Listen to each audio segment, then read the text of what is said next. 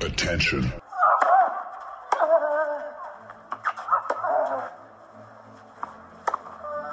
Bitte nehmen Sie schnell Platz, die Spieler sind bereit. Just quiet quickly, please. Für Hallo, da ist der Dominik Thiem. Quiet Please, den Tennisnet Podcast. Das verbale Hawkeye für alle Tennisfreunde, denen ein Aufschlag von John Isner nicht schnell genug ist. Hallo, hier ist Roger Federer. Wie tief ist der Sand in Roland Garros? Hallo, ich bin Julia Görges. Was hätte Dominik Thiem erst mit einer beidhändigen Rückhand anstellen können? Hallo, hier ist die Angie Kerber. Und wer bringt unseren Gästen eigentlich das Handtuch? Also, shh, quiet please. Quiet Please, der Tennisnet Podcast. Wir haben uns ein bisschen Zeit gelassen mit unserer aktuellen Ausgabe. Jetzt ist alles raus. Wir haben den Media Day hinter uns bei den ATP Finals, zumindest was die Einzel angeht. Wir haben die Auslosung und wir haben eine ganz, ganz große Runde. Zum einen der Chef von Tennisnet, Turnierdirektor in Kitzbühel von Servus TV, Alex Antonic. Servus, Alex. Grüß euch, Servus. Und dann zwei Kollegen. Der eine war die letzten Jahre immer in London. Wir haben dort viele gemeinsame Stunden verbracht. Das ist Moritz Lang. Servus, Moritz. Servus, vor allem im äh, Tessel-Restaurant. Mein Gott, wie ich das vermisse. Das ist richtig, denn die Engländer können erstaunlich gut zumindest Nachspeisen kosten. Selbstverständlich von Sky, für Sky unterwegs und apropos auch von Sky. Er wird äh, das Turnier gemeinsam mit Marcel Meinert kommentieren. Das ist äh, Stefan Hempel. Grüß dich, Stefan. Gruß in die Runde, Servus. Alex, lass uns ein kleines bisschen nostalgisch anfangen. 50 Jahre gibt's diese ATP Finals schon. Es hat begonnen in Tokio, es endet jetzt in London, nächstes Jahr geht's weiter in Turin. Gibt's eine ganz, ganz große Erinnerung, wo du sagst, äh, Masters, wie es früher hieß, oder jetzt ATP Finals, das kommt dir sofort in den Sinn? Uh, ja, man, natürlich Madison Square Garden nur aus dem Fernsehen. Ja. Aber uh, Hannover, weil da durfte ich damals schon kommentieren. Äh, ehemaliger Kollege war Turnierdirektor, der Udo Riglewski. Ich weiß nicht, ob sich noch, da noch jemand erinnern kann. Und das war ganz, ganz großes Kino. Do und Co. Ähm, ja, in Österreich fällt da ja immer gleich das Essen ein. Ja. äh, die, die waren da das erste Mal äh, mit dem Tierwerk an, an Bord und äh, Riesentennis. Und dann hat es begonnen, dass diese Plätze immer langsamer worden sind. Weil dann war mal der Correccia sehr erfolgreich dort. Und äh, dann war das irgendwie ein anderes Masters als die, die ich gekannt habe und die Indoor-Turniere, die ich gekannt habe noch, muss ich sagen. Und danach natürlich London. Wir haben jedes Jahr eigentlich unsere ATP-Meetings dort gehabt und äh, das, also London hat äh, diese ganze Masters-Geschichte, glaube ich, auf einen anderen Level gekommen. Mit der O2 Arena, das war, das war auf einmal ein, ein ganz großes Tennis. Stefan, was ist bei dir hängen geblieben? Genau das, was Alex gesagt hat. Ich durfte nämlich auch dabei sein in Hannover und äh, sportlich erinnere ich mich da noch an die Matches von Sampras gegen Becker. Das war unfassbar. Vielleicht mit ja. das beste Match in der Geschichte des Tennissports. Ähm, 7-6 und zwar das äh, Match in der Gruppenphase 7-6, 7-6. Da haben beide am, am, absolut obersten Limit gespielt, eigentlich federlos. Im Finale war es ja dann nochmal ein episches Match, äh, auch Riesenniveau und äh, wie der Alex schon gesagt hat, äh, der Tirek hat damals äh, den, den VIP-Bereich, das war ja auf dem Expo-Gelände in Hannover, ja. den Journalisten gezeigt und Do und Co. haben da quasi diese, diese riesen Messehalle gesextelt und in jedem Sechstel gab es quasi Spezialitäten aus äh, verschiedenen Ländern, aus Brasilien, aus Österreich, aus Frankreich und so. Und ähm, das war schon auch ganz großes Kino. Äh, Tirek hat nichts dem Zufall überlassen. In London war ich leider noch nie. Ja, Moritz, du bist der deutlich Jüngste in der Runde. Und man sieht es dir auch an. Äh, hast, du, hast du was anderes außer London beizutragen? Ja, also das hatte ich mir übrigens vor deiner Formulierung schon vorgenommen, dass ich eben die viel jüngeren Erlebnisse so ein bisschen beitragen kann zu der Runde und will auch, weil ich natürlich in London jetzt die letzten Jahre mit dabei war. Und äh, da ist natürlich am bleibendsten die Erinnerung von Alexander Zverev, der da gewonnen hat, äh, 2018 gegen Novak Djokovic.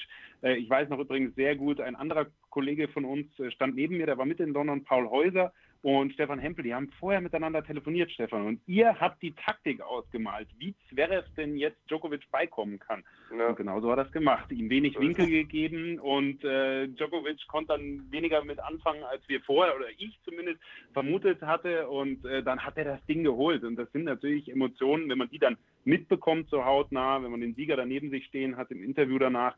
Äh, das wird auf jeden Fall bleiben und da erinnere ich mich sehr, sehr gerne dran. Ja, dann gehen wir gleich mitten rein äh, in die Auslosung, denn Stefan, ich bleib gleich bei dir, weil du damals Zverev zum Sieg gecoacht hast, mehr oder weniger. Ähm, Zverev ist wieder in der Gruppe mit Novak Djokovic, dazu noch Daniel Medvedev und Diego Schwarzmann.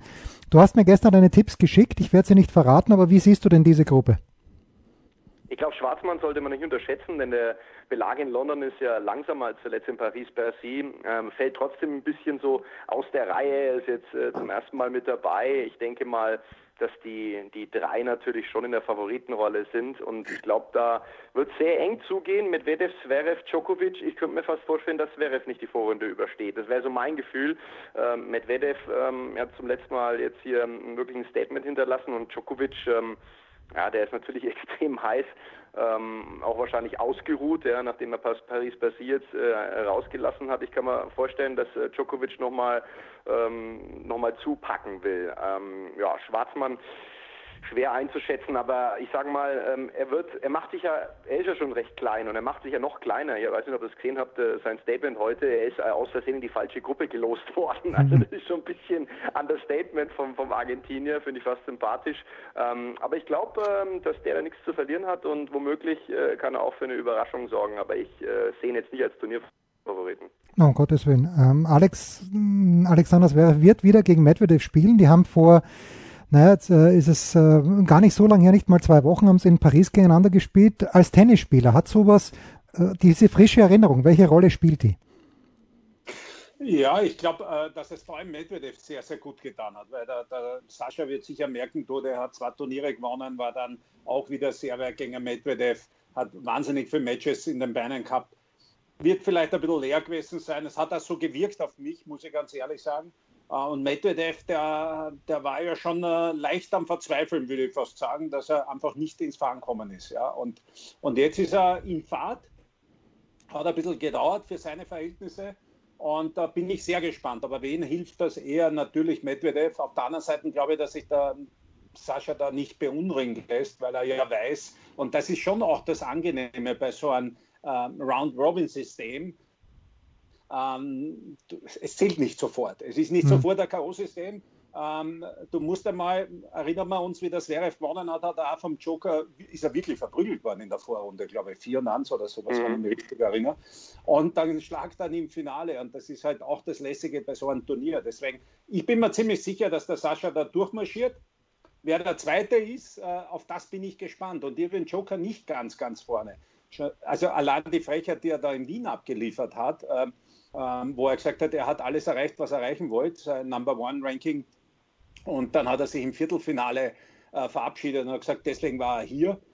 War, war, eigentlich bodenlos und auch davor hat er mir nicht gut gefallen. Das heißt, die Frage bei so an wird sein, kann er jetzt noch einmal da für dieses eine Turnier, wo manche schon ein bisschen ein Problem haben mit der Motivation, muss man ehrlich sagen, vielleicht schaut das heuer anders aus, ähm, wie, wie, setzt er sich da jetzt durch? Wie, wie, hat er sich vorbereitet? Ist er ready? Rechnen muss man natürlich immer mit ihm, aber äh, also so wie in Wien auch die ersten zwei Runden, dass er da irgendwie so sich durchlaviert, das, das wird dort nicht passieren können. Moritz, wir beide haben gerade den ganzen Media Day gemeinsam angeschaut. Welchen Eindruck hat dir, bleiben wir nochmal bei Sascha Zverev, äh, welchen Eindruck hat der Sascha gemacht? Also das Interessante fand ich, das ist nur so eine kleine Randbemerkung. Sascha war der Einzige, wenn ich es richtig gesehen habe, der konsequent die Maske aufbehalten hat, bei allen Interviews. Ist mir auch so aufgefallen. Ich glaube, er war aber auch der Einzige, der nicht gefragt hat, darf ich sie denn absetzen? okay. Wir haben ja gehört, unter anderem von Nadal und von Team, dass das mit die härteste Bubble ist, die sie erlebt haben, vergleichbar mit New York. Und ich glaube, dass Zverev da vielleicht ein bisschen übervorsichtig war. Und das hat man schon auch äh, gemerkt. Nach wie vor sind seine Gedanken ein bisschen woanders. Äh, er hat ein Statement abgegeben zu seiner Ex-Ex-Freundin, zu Olja Sharipova. Da gibt es ja die Vorwürfe, die im Raum stehen, die deutlichen von ihr, der häuslichen Gewalt bezichtigt sie ihn. Und äh, er hat dieses Statement abgegeben, hat danach nochmal auf Deutsch erklärt, dass es gar nicht so leicht war, weil er hatte sich was zusammengeschrieben, wollte aber höflicherweise auch in die Kameras gucken und deswegen hat er es äh, seiner Meinung nach nicht optimal rausgekriegt. Aber so merkt man schon, dass sein Kopf äh, tatsächlich auch wieder zum gewissen Anteil nicht nur beim Sportlichen ist, nicht nur beim Tennis, sondern natürlich auch bei dieser Geschichte, die das Ganze äh, ja verständlicherweise ein bisschen überlagert. Den Eindruck habe ich schon so wahrgenommen von ihm. Sobald es dann äh, zum Sportlichen ging und über die ATP Finals gesprochen wurde, da wurde er auch sofort wieder viel sicherer und da hat er schon gesagt, dass diese Arena natürlich was Besonderes für sie ist. Die wird ihn pushen, ob mit oder ohne Fans.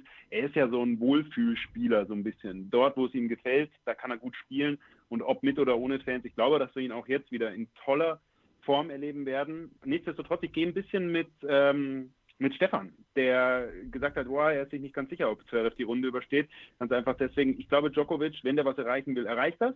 Seine Ziele sind klar und der kommt vor allem wahnsinnig frisch. Der hat auch nicht so viel gespielt. Das ist mal bei allen der Unterschied im Vergleich zum Vorjahr. Und mit Vedev äh, ganz einfach, wenn der seine Form mitnimmt, und das ist sehr gut möglich, so wie er es angekündigt hat auf der Pressekonferenz, denn der sagt, er ist jetzt richtig in Schwung gekommen, ja, dann hat er auch Bock, hier mal weiter zu marschieren über die äh, Runde hinaus und uh, über das Round-Robin-Prinzip. Also ist das richtig, dass der Schwarzmann für alle kein Thema ist für ein Semifinale? Also, für, für dich, Alex. Ich sehe dich. Alex, red uns den Schwarzmann schön, bitte, Alex. Nein, äh, ich tue mir auch schwer. Wobei, man, noch einmal, ich will den überhaupt nicht unterschätzen. Ist wahrscheinlich nach dem Djokovic äh, einer der besten Rückschläger da. Also äh, vor allem bei den zweiten Aufschlägen. Aber, aber natürlich äh, ähm, hat er kein Freispiel äh, und, und, keine leichten Punkte. Also ich, ich, bin mir auch nicht sicher, weil oft ist so, dass sich da einer riesig freut, dass er es gerade noch geschafft hat und dann ist äh, die Luft raus. Ja, mhm. aber darf ich einmal kurz, Alex, da, darf ich einmal kurz da reingehen? Sorry. Ähm, ich wollte dich nicht unterbrechen, aber ich wollte ja. mich auf jeden Fall anschließen, denn es ja. gibt natürlich zwei Namen. Einmal Bertini, da, da, haben wir das, was du eben angesprochen hast. Der freut sich, dass er dabei ist und dann kriegt er gar nichts mehr zustande. Und dann muss ich immer an Jack Zock denken. Den hat keiner auf dem Zettel damals gehabt, äh, habe ich so miterlebt. Und Zverev hat den gänzlich unterschätzt. Jo, und auf einmal ist der dann weitergekommen. Also auch sowas ist natürlich äh, möglich, dass ein Schwarzmann dann so ein bisschen unten durchflutscht. Stefan, ich bin ganz bei dir.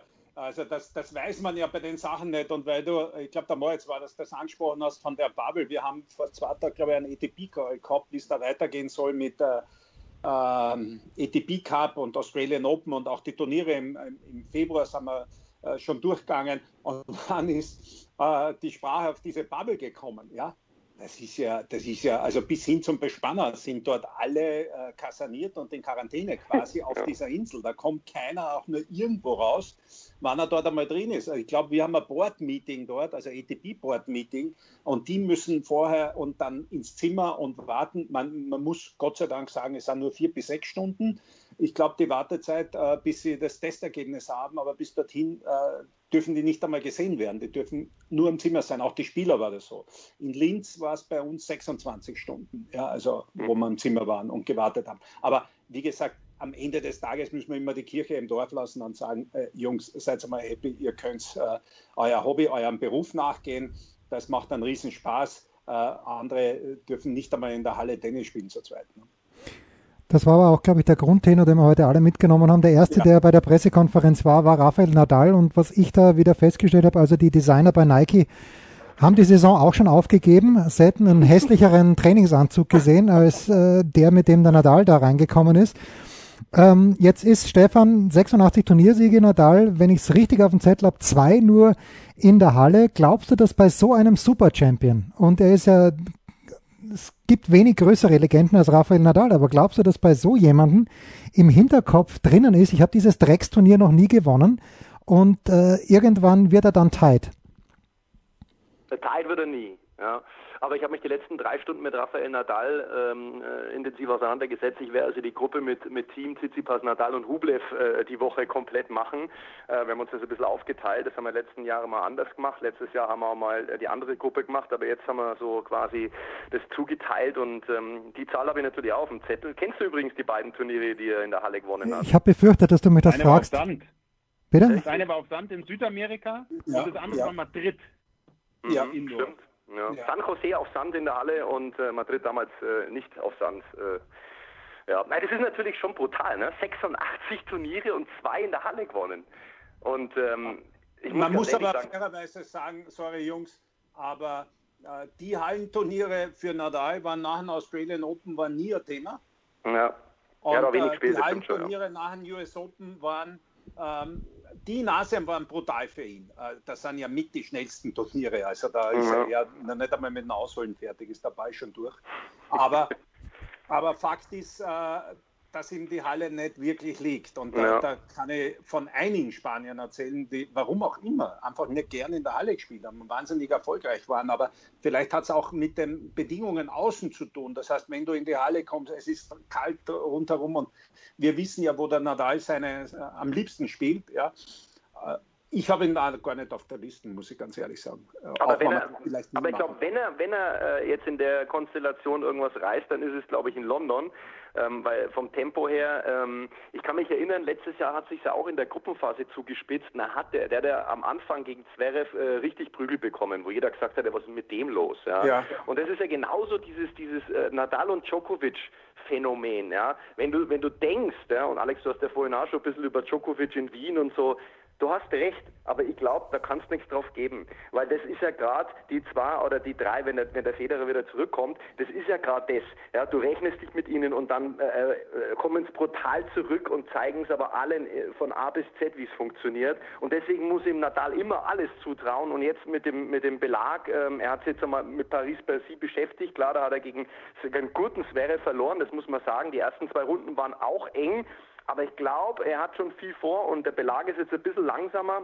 Und ähm, äh, klar will er das unbedingt einmal reißen, das Turnier. Weil ich meine, dass er, dass er Miami, Shanghai und Paris Persine gewonnen hat in seiner Karriere, ich glaube, das ist immer das eine. Aber ATP Tour Finals klingt natürlich schon nochmal anders und ist natürlich schon nochmal vom Regal her auch eine andere Hausnummer. Und ich sage mal, in der jetzigen Konstellation ist vielleicht na, ich weiß nicht, aber wie, wie lang noch dieses Niveau auch bei ihm äh, abrufbar ist. Ne? Wir erinnern uns an Onkel Toni, der gesagt hat, da spielt der Verletzter die ganze Zeit Tennis. Umso bewundernswerter, wie er spielt. Ja?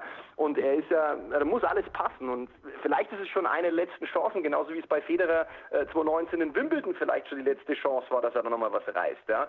Und, und ich glaube, da sind die, wie sagt der Österreicher, die Hund dann schon richtig heiß, ja? äh, vielleicht nochmal zuzupacken. Du hast nicht auf dem Zettel, ich von dem, was ich gesehen habe, eigentlich auch nicht, aber das macht schon also, wieder ein bisschen gefährlich, glaube ich. Fairerweise muss ich sagen, ich persönlich habe ihn jetzt nicht am Zettel, weil für mich da Rublev, äh, Tsitsipas und auch ein Team äh, einfach für ihn brutal gefährlich sind. Ja, ja. Also das ist äh, vor allem in der Halle jetzt auch noch dazu. Das muss ich sagen, vor allem von dem Tempo, das die gehen können, die ihn einfach keine Luft lassen. Auf der anderen Seite, ich habe den höchsten Respekt vom Rafa. Er hat sein Saisonziel heuer sowieso wieder erreicht. Ja. Er hat dieses Paris gewonnen und nicht nur gewonnen, sondern wie er es gewonnen hat, das war wieder mal äh, äh ja, einzigartig. Äh, das muss man schon sagen. Aber ich, wie gesagt, ich kann es nicht einstufen. Es war klar, dass er Paris spielen muss, weil du kannst nicht ohne Turnier dorthin marschieren. Ja? Und lassen wir uns überraschen. Aber ich habe, wie gesagt, genau in der Gruppe andere am, am, am, Zettel. Also da wäre er für mich also eine Überraschung. Wenn Nadal dort ins Semifinale kommt, ist natürlich keine Überraschung, aber ich habe andere am Zettel. Ich, Wobei man eins sagen muss, bei Rublev übrigens habe ich, hab ich noch, äh, Moritz, ganz kurz noch eine Beobachtung ja, ja. Äh, zuletzt. Ähm, der ist ja gegen Stan Wawrinka raus. Ja, und ich bin ein großer Bewunderer auch von Stan Wawrinka, muss ich sagen, weil wenn der einen guten Tag hat äh, und allein die Rückhand gehört ins Museum, da sind wir uns ja alle einig, ja, war wirklich die schönste aller Zeiten, die einhändige. Und wenn er, wenn er ins Laufen kommt, äh, dann, dann, dann ist er aber schwer aus der Bahn zu bringen, dann kann er immer noch jeden schlagen. Und dann kommt er gegen Rublev jetzt, ja, und der Rublev hat dem Stan im ersten Jahr die Eins geben äh, in Paris-Bercy, wo du denk, gedacht hast, ja, jetzt wissen wir, was der Rublev eigentlich die letzten Wochen gemacht hat oder wie das alles ging, ja. Und plötzlich hat es aber Klick gemacht und der Stan Wawrinka hat nochmal fast, also ich muss ganz ehrlich sagen, ich habe das Spiel kommentiert, da war der fast der Alte, ja. Und, und das hat der Rublev, und da kommen wir so, so, so ein bisschen im Charakterzug, und, das muss er lernen, äh, äh, ist an Arroganz äh, äh, da ein bisschen gescheitert. Er hat, er hat es nicht akzeptiert, dass jetzt da einer ist, äh, dass, er, dass er quasi in seiner jetzigen Form da angetastet wird und hat es dann eigentlich fast ein bisschen laufen lassen. Das darf er natürlich jetzt auf anderer Bühne wohlgemerkt in London, ist nochmal für ihn eine andere Geschichte, weil er zum ersten Mal dabei ist und so, keine Frage. Aber das sind so kleine Prozesse, die auch eine Rolle spielen, ja. Und dann hat er sie gegen Wawrinka sogar verloren und, und, und das zu akzeptieren, dass dann auch wieder ein Match mal eng sein kann und so, obwohl er ja im Moment die heißeste Aktie am Markt ist und so, das, das, das gehört halt auch dazu, ja. Und ich glaube, insgesamt äh, wird die Tagesform bei den, bei der, in der nächsten Woche bei allen eine absolut äh, übergeordnete Rolle spielen. Moritz. Ich setze ja, ich setze mich jetzt, glaube ich, mal ein bisschen in die Nesseln. Äh, zumindest ist es möglich. Am Donnerstag erwischt es mich dann kalt. Ich halte jetzt mal dagegen. Ähm, und zwar mit was, was der Stefan gerade gesagt hat über Nadal. Ich glaube, er hat schon viel vor. Wenn Rafa Nadal ähm, wirklich ein Ziel hat, ich habe bei ihm immer so das Gefühl, der kann perfekt pieken. Der ist zum perfekten Zeitpunkt bei 100 Prozent. Siehe Sandplatzsaison, da ist er im Rom im Halbfinale ausgeschieden, äh, 2020. Auch im vergangenen Jahr hat er übrigens Probleme gehabt, kleinere auf den Vorbereitungsturnieren bei Sand, nicht in Rom, aber davor. Und zu den French Open läuft es dann wie geschmiert. So bei den Hallenturnieren ist es zu Saisonende immer was anderes, weil normalerweise der Akku leer ist, er vielleicht mit Verletzungen kommt. Hier aber kommt er meiner Meinung nach ausgeruht und perfekt vorbereitet. Paris-Bercy Halbfinal aus. So what? Jetzt ist der Fokus auf London. Das hat er angepeilt und ich glaube, dass wir ihn über seine Form hinauswachsen sehen werden. Und ich glaube, wir werden einen Nadal erleben, wie wir ihn bei den Finals schon sehr, sehr lange oder sogar selten gesehen haben. So, flammendes Plädoyer für Rafa Nadal.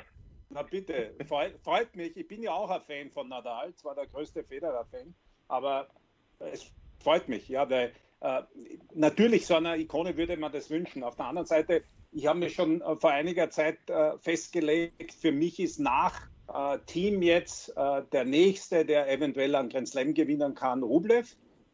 Äh, ich bin beim Stefan, dass er, wir sagen in Österreich noch ein Heferl ist, der sich selber immer wieder da in Bedrängnis bringt. Das hat mir der Gallo gesagt, das sagt mir auch der Fernando Vicente, der will zu sehr der ist einfach äh, in einer Intensität. Ich würde für ihn hoffen, dass der Körper hält, weil der schaut ja auch nicht gerade jetzt aus wie ein Henker, sondern äh, eher wie ein Händel. Aber äh, unglaublich, was der für Intensität geht, was ich in Wien wieder da beobachtet habe. Und, und dadurch auch so gefährlich. Und dann würde ich mal hoffen, dass der Team sich revanchiert gegen Tsitsipas. Und deswegen sage ich, ich bin extrem gespannt, ob der Nadal da sofort äh, in die Gänge kommt. Eins nur ganz kurz, der kann ihn, ich habe sogar jetzt mal nachgeschaut, weil ich gerade am Rechner sitze übrigens, ähm, weil, weil ich es nicht mehr ganz genau auf dem Zettel gehabt habe. Ja.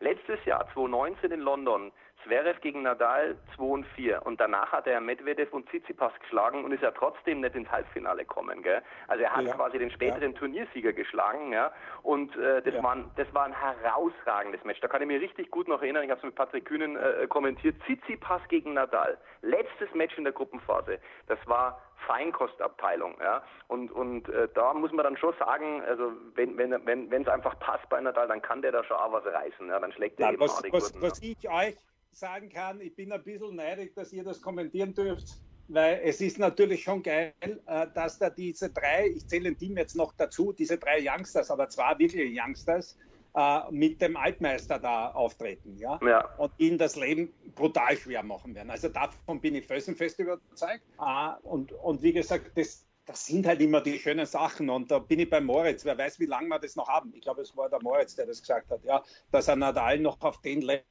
und es bringt ja nichts, wenn der Nadal, ich glaube auch, dass der nicht weiterspielen wird, wenn er nicht mehr äh, competitive ist, aber äh, im Grunde genommen wollen die ihn ja in Form schlagen. Es will ja keiner Nadal schlagen, wenn er Probleme hat, oder ein Federer oder ein Djokovic. Ja. Aber ja, gesagt, wir, wir, wir, können gespannt sein. Nur ganz kurz, weil ich ja den Kollegen Team äh, ähm, äh, betreuen darf. Ja. Ähm, ich habe mir heute überlegt, äh, rufe ich Wolfgang-Team an ja, oder vielleicht doch noch Günter Bresnik. Dann habe ich gehört, der Alex Antonic ist in der Schalt dabei. Dann habe ich gesagt, brauche ich gar nicht telefonieren, oder? Wie geht's ihm denn? Also das, was ich weiß, aber ich kriege meine äh Informationen auch über den Wolfgang oder über den äh, Nico äh, oder über den Alex Stober. Äh, der natürlich in Tagen wie diesen gerade noch an Wehwehchen äh, auch ganz wichtig ist, äh, dass er einfach voll fit ist, dass die Akkus aufgeladen sind, aber auch, dass diesen Jungs diese ganze Bubble-Geschichte natürlich irgendwo am Nerv geht, dass die alle dann froh sind. Aber jetzt einmal noch sich freuen auf das Masters, Vollgas geben, in Wien haben sich ja alle gefreut, dass ein paar Leute drin waren, die zumindest geklatscht haben, was ja auch lässig ist. Also du spielst einen Weltklasse-Ball und dann kommt vielleicht aus der Box was raus. Das ist ja danach Fahrt. Aber wie gesagt, die werden alle da noch einmal alles rausholen und dann fahren sie eh auf Urlaub. Und ich glaube, geplant ist jetzt, äh, wenn ich richtig liege, äh, und ATP Cup wird, so wie es ausschaut, stattfinden, zwar in irgendeiner anderen Form. Aber dann müssen die ja schon Mitte Dezember nach Australien. Weil die müssen ja, da, da wird irgendwie was Spezielles eingerichtet, äh, sprich äh, äh, eigene Anlage zum Trainieren und äh, die Quarantäne quasi Hotel und Training. Aber die werden dann relativ früh rüber müssen. Aber das gilt ja für alle von diesen Topspielern. die ATP Cup auch spielen. Ja, also ich habe äh, das, äh, der Moritz war ja auch dabei, aber ich kann wiedergeben, der Dominik hat gesagt, im Gegensatz zum vergangenen Jahr fühlt er sich so fit, dass er eigentlich nach den ATP Finals sofort nach Australien fliegen könnte, um dort ein Grand Slam Turnier zu spielen. Das ist schon was Außerordentliches. Letztes Jahr war er ja auch ein kleines bisschen krank. Äh, Moritz, abschließend zu den Einzel. Jetzt mhm. haben wir ganz, ganz wenig gesprochen über den Titelverteidiger, der heute, wie ich finde, mal wieder in Plauderlaune war. Ist ja nicht immer so beim Tsitsipas, aber heute hat er schon viel geplaudert. Ja, kann er genauso Letztes Jahr war es ja doch eher überraschend, dass er gewonnen hat als Debütant. Was, was traust du dem Tsitsipas zu? Ja, äh, also ich finde übrigens, dass es dieses Jahr ohnehin am schwierigsten ist, jemanden rauszupicken, der da glänzen wird, weil ich äh, habe die große äh, positive Vorahnung, äh, dass das dass alle glänzen werden. Die kommen so ausgeruht wie selten. Nicht nur Team hat er gesagt, dass er fit ist, auch Zverev meinte, er könnte danach direkt weiterspielen. Er spürt, dass noch so viel Saft da ist und das gilt für jeden und vielleicht sogar so ein bisschen erst recht für Tsitsipas. Du meintest ja eben, er war in Plauderlaune. In der Tat, der war sehr gelöst. Man hat gemerkt, da geht wieder was nach vorne und äh, vielleicht gilt das äh, so ähnlich, wie ich es vorhin über Zverev gesagt habe, Wohlfühlspieler. Gell? Der weiß, was in London möglich ist. Der hat so beschrieben, was er letztes Jahr gemacht hat oder wie er es gemacht hat, nämlich mit null Ansprüchen dahin. Und dann gewinnt er das Ding. Und ich glaube, ähnlich kann er jetzt da auch reingehen. So von wegen, ja, ja, kommst du heute nicht, kommst du morgen, das mache ich schon. Ich ziehe hier einfach durch. Und wenn der so locker, wie er heute aufgetreten ist, dann auch spielt, den Arm gehen lässt, hey, dann freuen wir uns auf einen genialen Tsitsipas und das gleiche gilt eigentlich für nahezu alle anderen Spieler auch. Hm. Äh, da bin ich bei dir, Moritz, aber eines ist schon, also äh, du weißt ja, es, es, gibt ja keine, du verlierst ja keine Punkte bis März, aber die, die Masters-Punkte verlierst. Ne? Äh, hm. da hat es ja auch noch ja. Diskussion ja. gegeben.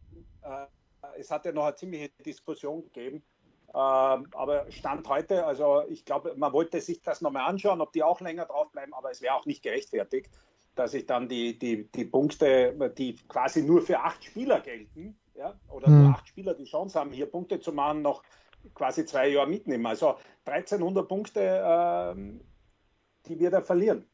Ja, also so, mhm. so dass, er, dass er einfach locker ist und, und nichts, weil in Paris, äh, in New York war herrlich. Dominik Thiem hat nur gewinnen können. In Paris hat er nichts verlieren können. Ja? Ähm, also so gesehen war das schon cool, auch jetzt im Herbst für die meisten. Der einzige, der dort aufgemunitioniert hat, war natürlich Rublev und Zverev ein wenig. Aber jetzt äh, werden, ähm, ich glaube mal von den acht zumindest, äh, warte mal, das jetzt zwei, vier, sechs äh, Punkte verlieren, die da dabei sind. Ja. Mhm. Ah, Berrettini verliert auch noch welche, aber der ist eh nicht dabei. Ja, Berrettini aber, hat letztes Jahr nur 200 gemacht, weil er Team geschlagen hat ja. in der Gruppenphase, der erste Ersatzmann. Ähm, aus österreichischer Sicht, wenn wir schon so weit sehen, Alex, und das ist schon eine große Freude, äh, er hätte es nicht so spannend machen müssen, der Jürgen, nämlich wenn er vergangene Woche in Paris ins Finale gekommen wäre, aber Jürgen Melzer hat sich am heutigen Freitag, Zeitpunkt unserer Aufnahme, mit dem Finaleinzug in Sofia an der Seite von Edouard Roger Vasselin qualifiziert irgendwie eine fantastische Krönung für den Jürgen, oder? Dass er, wo er bekannt gegeben hat, er will im Januar aufhören, noch einmal zu den Finals fahren darf. Das ist, äh, das ist großartig, das kann man gar nicht hoch genug einschätzen. Ich glaube, es war überhaupt noch nie der Fall, dass er äh, ein Sportdirektor von einem Tennisverband äh, beim Masters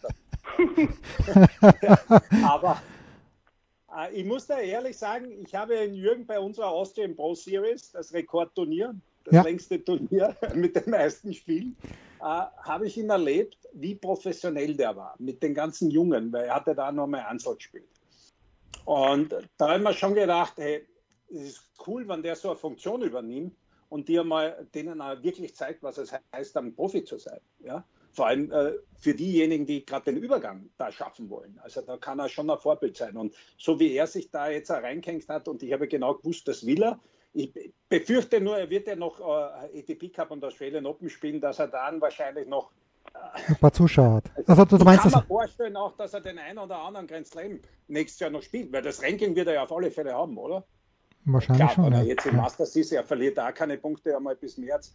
Also dann wird er auf alle Fälle äh, ein Spitzenranking haben. Also, ja. Aber lassen wir uns überraschen. Auf alle Fälle großartig, genauso wie genial das ist von Gravitz Mies, ich kann mich noch erinnern, wie diskutiert worden ist, was macht man jetzt mit dem Ranking-System? Das würde ja Gravitz Mies brutal benachteiligen, wenn wir jetzt äh, beim US Open anfangen und dann die French Open haben, da waren die Semifinale, Finale und auf einmal haben es keine Punkte mehr oder haben es gewonnen. Mhm. Und dann ist aber die Regelung so gekommen, wie sie auch, ich nehme mal an, jetzt für alle fair ist. äh, dass dich in dem Jahr nicht verschlechtern kannst, sondern nur dazugewinnen. Und, und dann haben sie den Titel verteidigt, obwohl sie eigentlich den Titel verteidigt haben, aber die Punkte äh, hätten sie gar nicht verteidigen müssen. Ja. ja. Die verlieren es trotzdem. Mo Moritz, Moritz, sag noch was äh, zu äh, Andreas Mies und Kevin Krawitz. Die haben sich schon, glaube ich, nochmal verbessert verglichen mit letztem Jahr.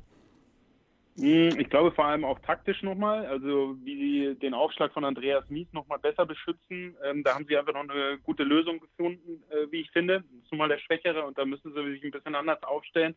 Das gefällt mir gut und ähm, ja, ganz ehrlich, also für die zwei kann man sich nur freuen. Äh, Alex hat es gerade so schön beschrieben, aber ja. es ist doch auch so. Okay. Die, die grinsen über beide Ohren bis zum geht nicht mehr das sind so viel gut Menschen und wenn die das mitnehmen und diese Geschichte nochmal schreiben, dann, dann ist es so hoch einzuschätzen und dann kann ich mich so gut für die beiden freuen. Ich hoffe nur, dass sie jetzt einen Ticken tauchten als im vergangenen Jahr. Da ging es sehr schnell für sie weg und das war schade. Ähm, da waren sie aber auch übrigens sehr angespannt und nervös. Vielleicht haben sie das jetzt abgelegt und wissen, dass ja. sie da auch äh, indoors, auch auf, in der Halle gut performen können. Und der, der Julie ist ja jetzt bei Ihnen als Betreuer mit, der Julia Noll. Ne? Der hat ja auch. Genau, Erfahrung. Richtig. Und, äh, ich glaub, Überall diese Österreicher da. Ja, ja, die sind überall. Da, dass die einen einen Schritt, äh, es gibt ja in Deutschland bald kein Turnier mehr ohne Österreicher. Ne? ich hoffe bloß, dass der Kevin sich vor dem Doppel mit, mit, mit dem Sverre verholt hat äh, von Paris Bercy. ja, Aber Moritz, ich habe wieder was gelernt, das gefällt mir. Ich habe noch nie gehört, dass man Aufschlag beschützen muss. Aber, naja, aber gut. gut. richtig. Aber ich glaube, es drückt dabei am besten aus, oder nicht? Nein, ich finde das geil. Machen. Ich finde das geil. Ich finde das eine sensationelle Aussage. Das muss ich mir merken.